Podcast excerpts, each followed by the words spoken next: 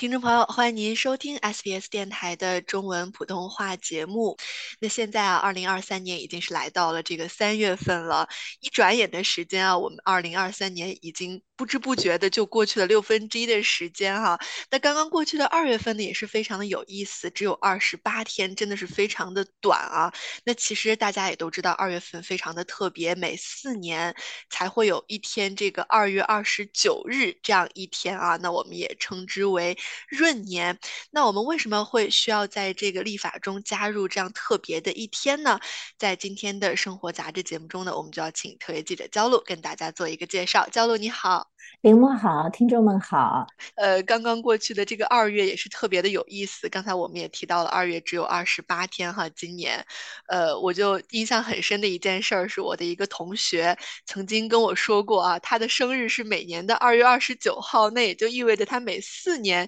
才能过一次生日。这个闰年啊，有这么样特别的一天加入到历法中，一定也是有它特殊的呃存在的意义的，对吗？是啊，所以呢，我们今天就和听众朋友们分享一下这个闰年背后的呃历史故事，呃，我相信啊也是挺有意思的。那么。呃，之所以会出现呃闰年，或者是每四年才有一天的闰日，呃，这么一个忌日方法呢，是因为就是几个世纪以来呢，人们总是试图将日历与回归年保持一致，从而呢导致了很多混乱。那么可能大家会问，那么到底什么是回归年呢？那么回归年呢，是指太阳连续两次通过春分点的这个时间间隔，呃，即太阳中心自西向东，呃，两次沿着黄道从春分点到春分。点所经历的时间又称为太阳年。那么一个回归年呢是三百六十五点二四二二日，即三百六十五天五小时四十八分四十六秒。这个呢是根据一百二十一个回归年的平均值计算出来的结果。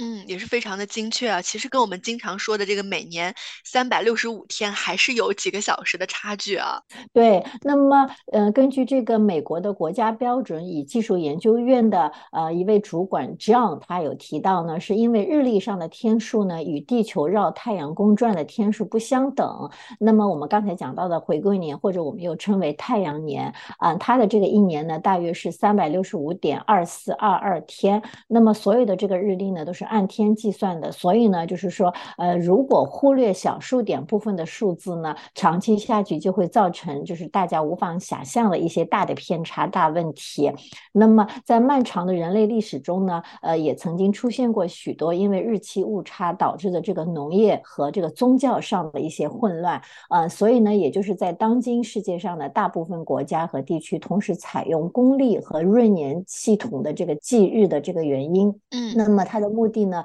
就是使日历上的日期和月份与实际的这个季节保持一致。那么，呃，为了使这个日历更加准确呢，所以我们才必须加入现在这个呃，大家觉得就是对某些人来说不公平的这个 闰年的这个计算方法。嗯，听了焦露的介绍，我也有一点了解了为什么我们要加入这样特别的一天啊，作为这个闰日。那古时候人们是用什么方法来计时的呢？应该跟现在的历法的计时方法有一些不一样的地方吧？是的，那么一开始呢，人类试图将这个自然的时间表与我们的日历相匹配的这么一个做法，尽管是很努力，但其实这个做法是有缺陷的。呃，比如说五千呃年前苏美尔人发明的这个历法呢，简单的就将一年分为十二个月，每个月三十天，因此呢，苏美尔人的一年呢是三百六十天，比地球绕太阳旋转一圈的这个时间呢短了将近一周。但是呢，就是说埃及人呢，他们又采用了苏。人的立法发现了这个问题，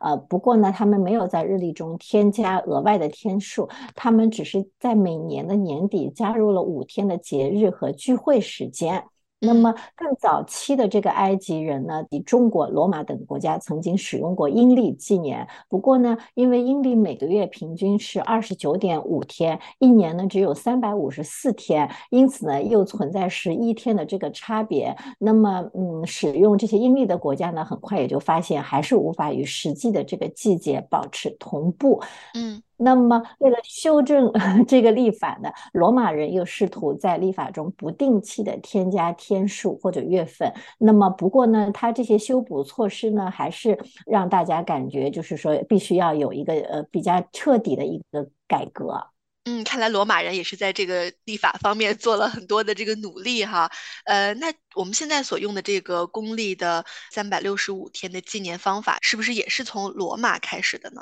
对，那么到罗马的凯撒大帝执政的时候呢，罗马的日历与季节已经相差了三个月啊。那么凯撒大帝呢，就下令一次性加入三百三十四天的这个，用这个做法来校正长期以来造成的这个纪年误差。那么后来呢，他又规定每年是。三百六十五点二五天，即就是每四年加入一天闰日。这个方法呢，其实跟我们现在的这个计日方法非常接近，但是呢，这个方法还是有缺陷，因为每年增加零点二五天呢，比太阳年的小数点部分的零点二四二的这个天呢又略长，这又导致就是日历年度比太阳年呢长了十一分钟。那么每一百二十八年的话呢，就会相差一天。嗯，那么就像这个啊，天文学历史杂志的一位编辑讲到，就是事实证明，如果每四年增加一天呢，又显得稍微有点多了。所以说呢，就是在这个凯撒大帝就是在公元前四十六年引入他的这个呃纪年方法和公元前十六世纪之间呢，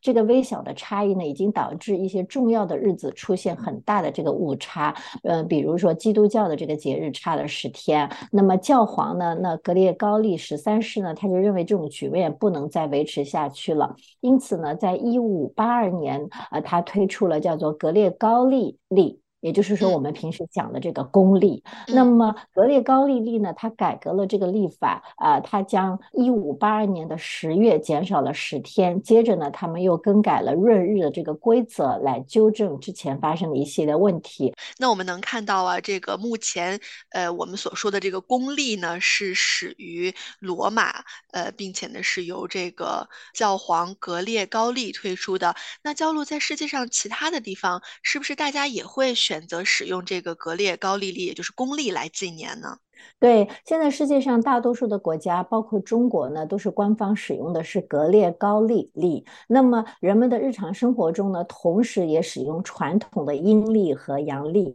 就是这个阳历，我们现在就讲的是就是这个格列高利历。那么阴历它遵循呢是月相，每三年会加入一个闰月。但也有一些其他国家，他们采用的是他们的呃自己的这个计算方法。比如说伊斯兰历法采用的是这个阴历，一年只有三百五十四天。那么每年呢，就会与这个公历相差十一天。那么尽管他们的历法呢，偶尔也会加入闰日。嗯，那你刚才也讲到了，一个回归年呢是三百六十五点二四二天啊，但是我们现在每四年加的一个闰日呢，其实是相当于每年加了这个零点二五日啊。那这样长期下来的话，就是很多年之后，会不会也会对我们的子孙后代造成什么样的影响？他们是不是也会遇到一些什么样的问题呢？